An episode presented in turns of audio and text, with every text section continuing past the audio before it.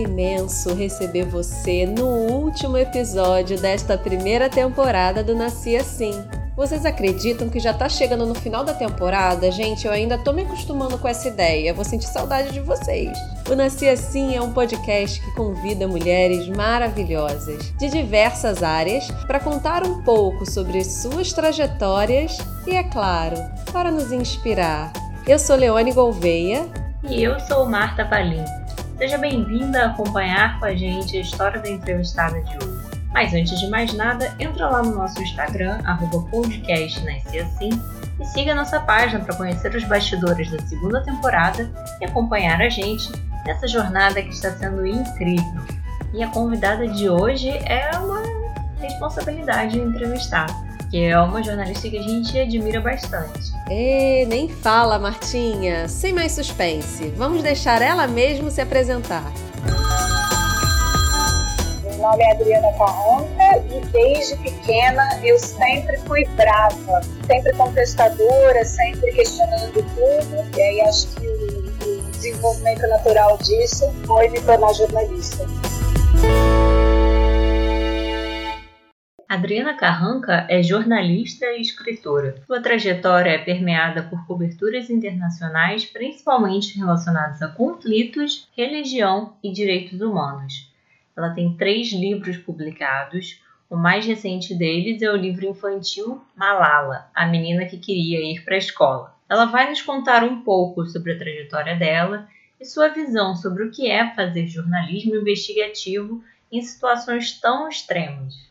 Adriana, a gente está muito feliz de ter você aqui. É, antes de falarmos sobre Haiti, Síria, Afeganistão, Paquistão, enfim, todos esses países, né, e todas as experiências que você viveu, queria que você começasse falando para quem está nos ouvindo quem é Adriana Carranca, além dessa menina brava e questionadora. Bom, eu nasci em Santos, de uma família de imigrantes italianos e portugueses. Sempre fui ligada à história, né, curiosa para saber sobre a história da família, principalmente também essa questão da imigração, é, de culturas diferentes, vivendo numa cidade de Porto, talvez tenha me influenciado. Meu avô trabalhava no Porto, ele costumava voltar do trabalho, me contar histórias que ele tinha ouvido do mundo inteiro, de pessoas que ele tinha conhecido no Porto.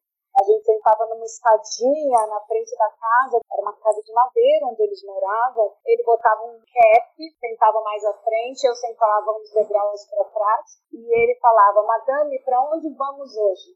E aí eu dizia um país qualquer, e ele começava a me contar história, uh, histórias daquele país que eles tinham ouvido uh, de pessoas que ele tinha conhecido no Porto. Outra coisa que meu avô fazia, gostava de fazer muito, ele não tinha dinheiro para viajar, mas ele também era muito curioso. Então, ele costumava, no fim de semana, pegar um ônibus circular, um ônibus municipal de transporte público, e fazer a volta toda.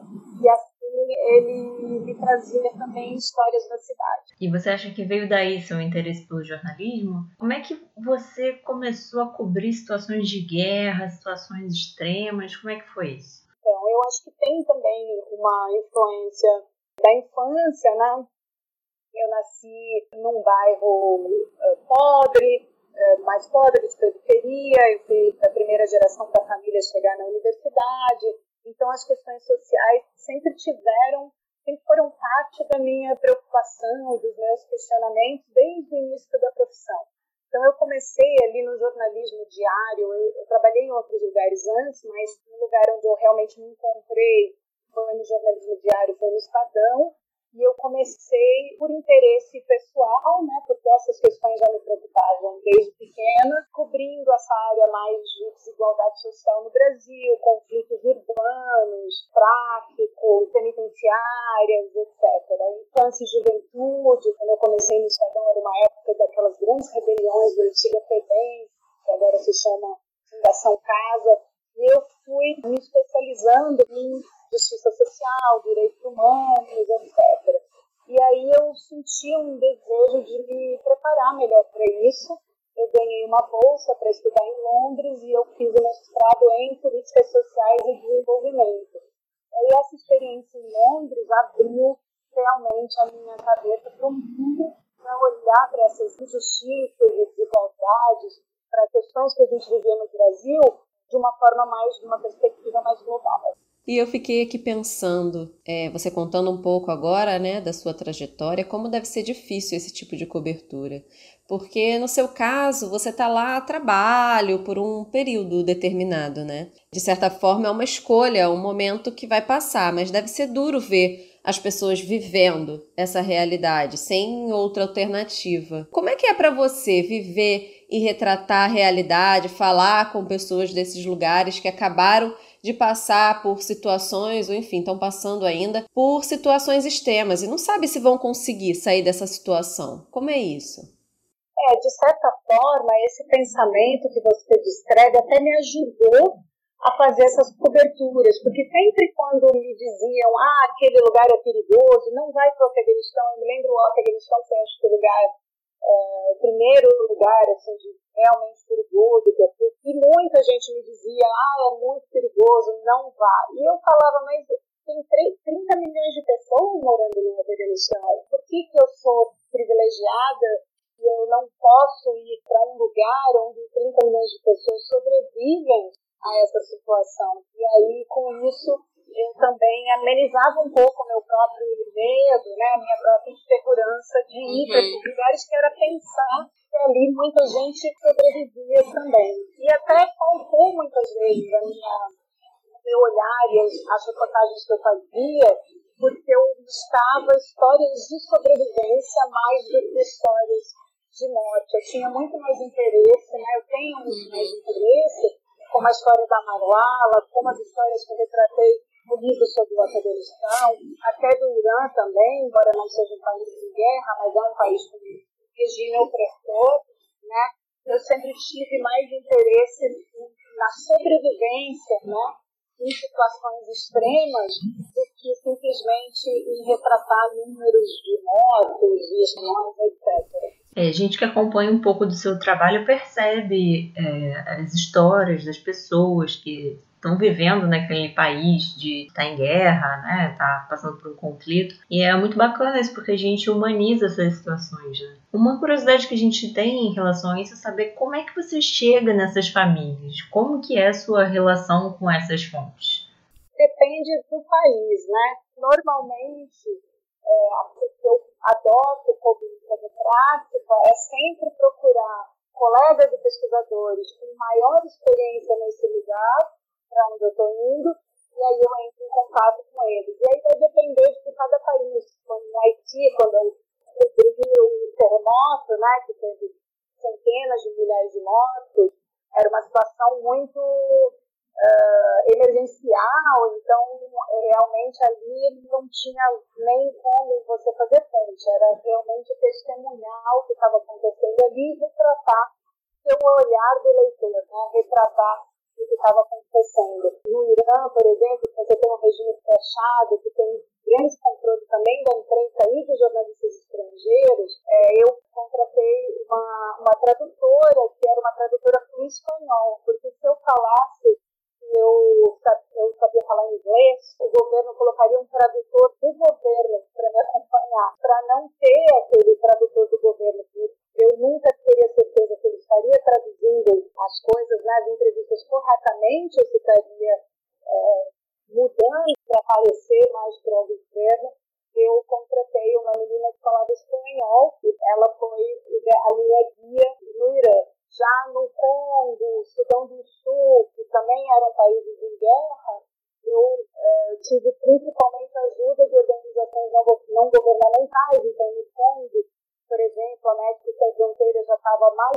anos no país, acabei acompanhando uma equipe de médicos para essas áreas que eram controladas por, por, grupos rebeldes.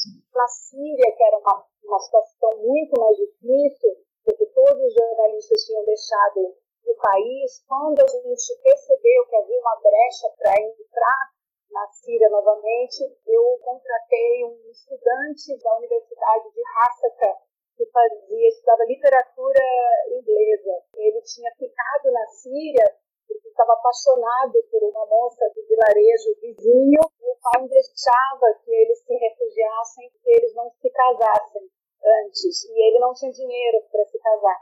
Então, eu acho que até ajudou um pouquinho, porque logo depois ele se casou. Eu contratei ele como meu tradutor e era um rapaz confiável que trabalhava para fundos também, como tradutor, e que conhecia bem a Eu procuro sempre estar com pessoas locais ou, se não for possível, estrangeiros que têm muita experiência no país e muita segurança sobre o que eles têm, o que eles estão fazendo, porque o que é mais assim, importante quando você está numa situação muito território em guerra é você confiar na pessoa que te liga E você acha que o fato de ser mulher dificulta esse trabalho em períodos de guerra, em sociedades que as mulheres não têm muitos direitos, ou de uma certa forma você acha que até te ajudou um pouco? No Afeganistão e no Paquistão você tem principalmente homens trabalhando como jornalistas, né? Embora haja exceções e elas são incríveis, mas são a maioria é realmente homens.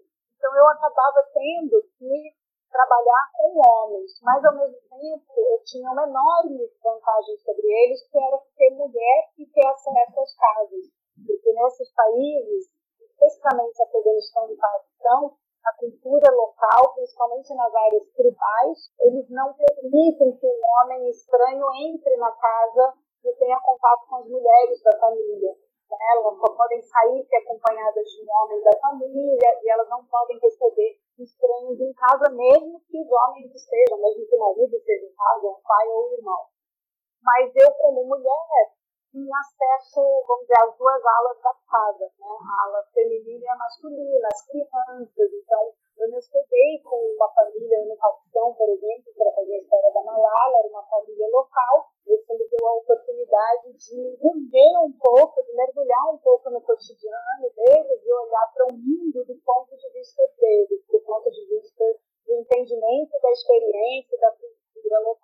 Já que você falou da Malala, né, é, eu queria saber como surgiu a ideia do livro Malala, menina que queria ir para a escola, e como é a Malala?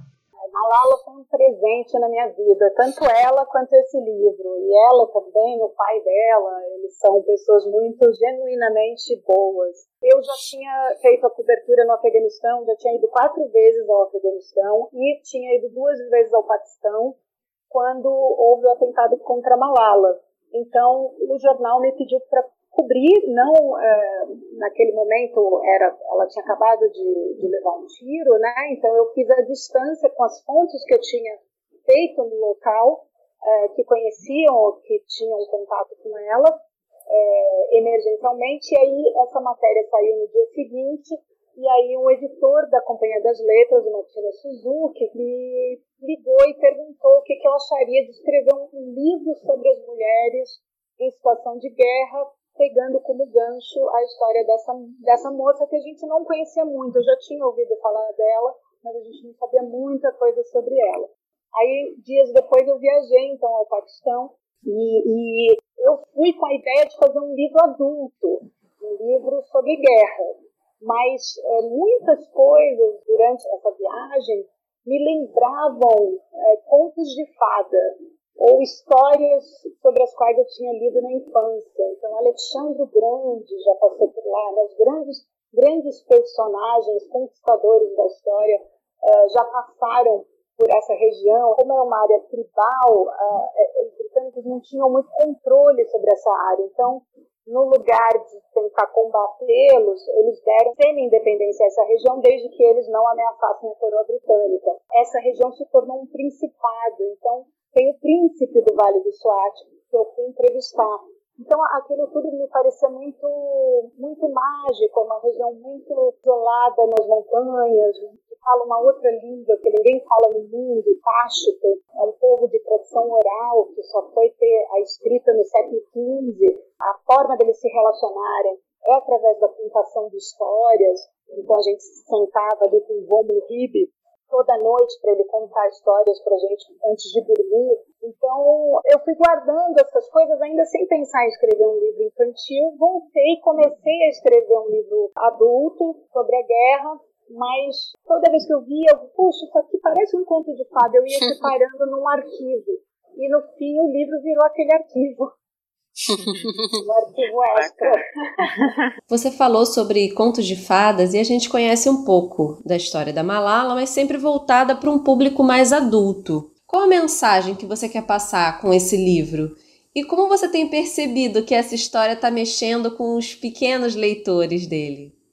Estou com um problema porque vários uh, pais me dizem que os filhos querem ir passar férias no Paquistão. Adoro!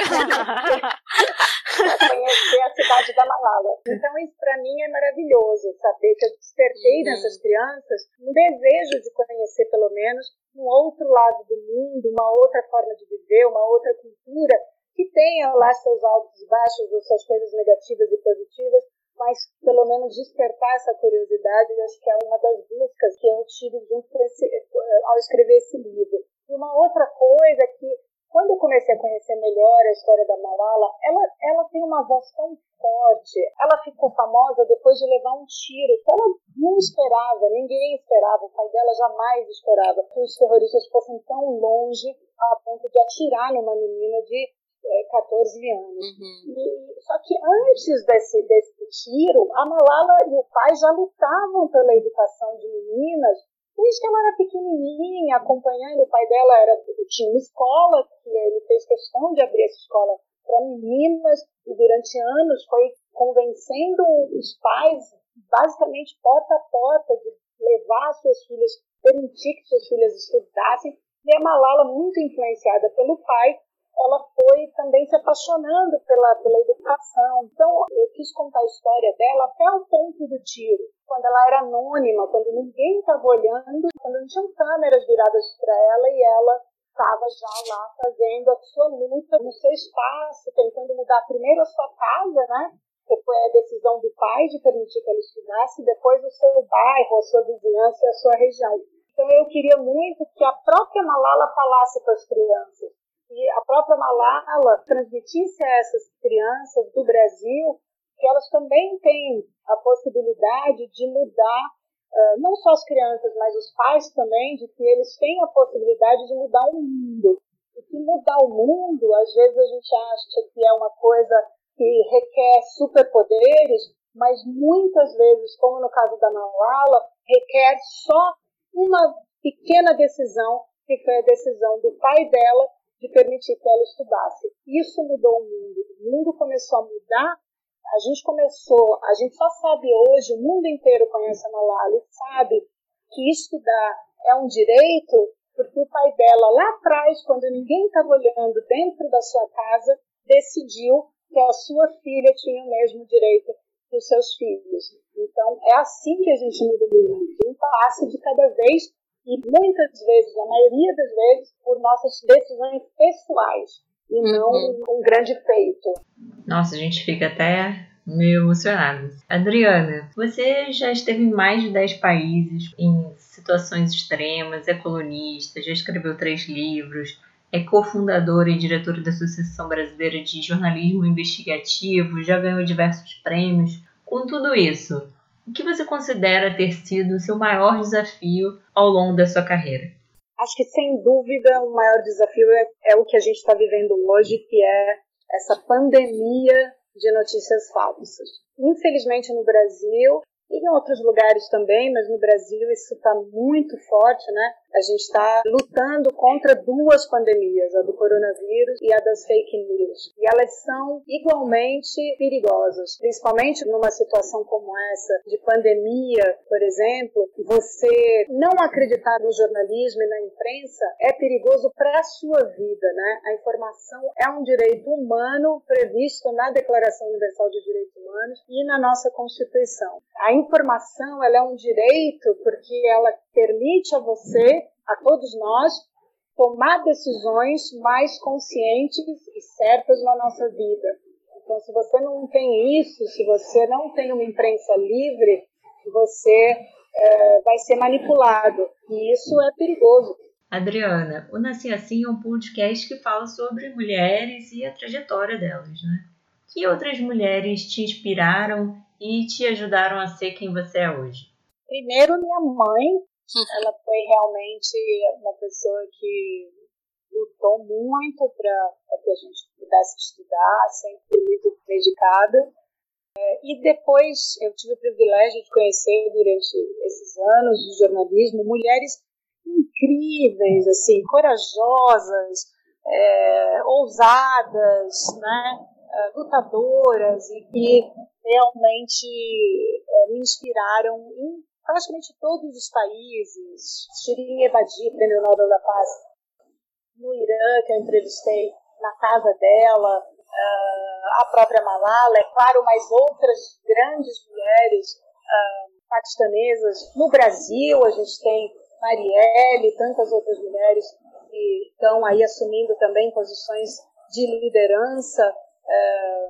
Você tem, a gente tem a Greta agora, a menina Greta, que é de uma nova geração, né, que quer mudar o mundo de outra forma. Eu fiz agora recentemente uma reportagem para o New York Times sobre umas uh, mulheres muçulmanas imigrantes de Bangladesh que, junto com um sheik de uma mesquita, essas mulheres se uniram para abrir um abrigo para mulheres muçulmanas vítimas de violência doméstica. No combate à pandemia do coronavírus, Angela Merkel, né, por favor, assim, ela, ela, ela fez um discurso histórico, dizendo, colocando claramente para a população da Alemanha que a ameaça da pandemia era tão ou mais perigosa, ou a mais perigosa que a Alemanha tinha enfrentado desde a Segunda Guerra. Né? Fato dela ser uma cientista deu à população da Alemanha segurança e confiança na sua líder, né? para seguir o que ela dizia. Então, as mulheres realmente, Nova Zelândia também,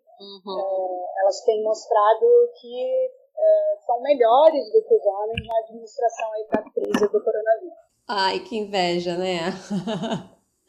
Agora, mudando um pouco de assunto, Adriana, tem uma pergunta que vem me rondando desde que eu conheço o seu trabalho, e agora você falou da sua mãe, você, né, começou essa entrevista falando do seu avô. Bem, sua família está muito presente na sua trajetória. E como ela reagiu da primeira vez que você teve que contar: mãe, tô no Afeganistão? E como ela reage até hoje? Eu não sei se é possível ela se acostumar ou se é aquela sensação de sempre como se fosse a primeira vez, sabe? Tipo, eu não queria ser sua mãe. Eu não contei, não. Eu conto pra minha mãe. Até hoje eu faço isso. Eu conto pra ela. Só que agora ela desconfia, né? Então eu conto pra ela que eu vou pra algum lugar próximo, assim. Uhum. É, então, o Afeganistão, eu nem contei que era a primeira vez, eu também estava com muito medo, eu não tinha como, eu não queria falar para ninguém, porque eu também não queria que ninguém me deixasse com mais medo, né? Então, eu falei para minha mãe, eu ia para a uhum. Índia. E aí, quando eu estava no Afeganistão, aí já mais uhum. segura, e liguei para ela, só que eu liguei de uma redação com outros colegas jornalistas de agências internacionais, todos afegãos. E eu falei para eles, eu vou ligar para minha mãe, eu estava com problema no meu fone, então eu liguei e eles ouviram uh, a ligação. Eu falei para ela só isso, mãe, eu só não surta, mas eu estou no Afeganistão. E ela começou a chorar. E eles, eles olharam para mim e falaram assim, nossa, realmente a fama do Afeganistão ruim lá fora. Ela começou a chorar. Mas depois ela foi se acostumando. Eu fui para Síria e acabei sofrendo um atentado do Estado Islâmico é, na Síria, junto com a fotógrafa. Foi uma situação horrível, 11 pessoas morreram do lado da gente. A gente ainda bem, né? Graças a Deus sobreviveu. Mas foi uma situação que eu achava que podia ter repercussão internacional e eu liguei para ela então para que ela não fosse avisada antes, né? E ela falou: "Mas o que você está fazendo na Síria?" atravessa já para o Iraque. Eu falei, bom, já é um avanço. Ela tá achando que o Iraque é seguro. Tá bom. Coração de mãe, né? Tem, tem, tem. atravessa para o Iraque foi ótimo. Porque ela falou, espontaneamente, o que, que você está fazendo na Síria? Por que, que você não volta para o Iraque? Infelizmente, nosso tempo está acabando. Eu tinha mais um montão de perguntas para fazer para você, porque realmente é muita história para contar. Mas antes da gente finalizar, eu queria que você deixasse um recado para as meninas e mulheres que estão começando no jornalismo e têm a intenção de seguir por esse caminho, né, de cobertura de conflitos e de guerra. Eu acho que, o, que a, a sugestão que eu daria agora é que a notícia né? A história nem sempre ela está tão longe, às vezes ela está na sua porta. Né? Eu fiz uma, uma eu escrevi uma história para o Globo sobre um entregador de jornais que vinha entregar jornal, o New York Times na minha porta, uh, e eu fiquei intrigada com ele, porque de pensar em quem era esse entregador de jornal que ainda vem na minha porta todo dia, e fui procurá-lo e descobri uma família do Bronx, que era a quarta geração de entregadores de jornais, todos imigrantes, uh, e era uma história linda. Então, nem sempre a história está uh, do outro lado do oceano. Muitas vezes ela bate na sua porta. E acho que é pra, a gente tem que estar atento para tudo. Eu, o meu interesse e a minha curiosidade uh, nas coberturas eram absolutamente iguais, tanto no Afeganistão, na Síria, como aqui em São Paulo, na Heliópolis ou, ou no Hospital das Clínicas, uh, onde eu já fiz reportagens. Então, é, a, a, história, as histórias, boas histórias estão em todo, em todo lugar. Adriana, muitíssimo obrigada por compartilhar um pouco da sua história com a gente. Tenho certeza que, assim como você inspirou a mim e a Marta ao longo da sua trajetória, a gente já te acompanha há um tempo, a gente tem certeza que você conseguiu também mostrar um pouco dessa realidade para quem ainda não te conhecia e está ouvindo esse podcast. De novo, muito obrigada. Obrigada a vocês, adorei o bate-papo, gente. Obrigada, Adriana, e obrigada a você que acompanhou essa história. Teve de tudo, né, gente? Teve emoção, teve literatura, um monte de coisa boa. E se você gostou desse episódio e ainda não ouviu os outros quatro, essa temporada teve cinco entrevistas, então vieram outras quatro antes. Se você não ouviu, siga o podcast na plataforma de streaming da sua preferência. Assim você consegue conferir todas as entrevistas e vai receber notificação quando a nova temporada estiver disponível. Eu e a Martinha esperamos você na próxima temporada. Um beijo grande e até a próxima!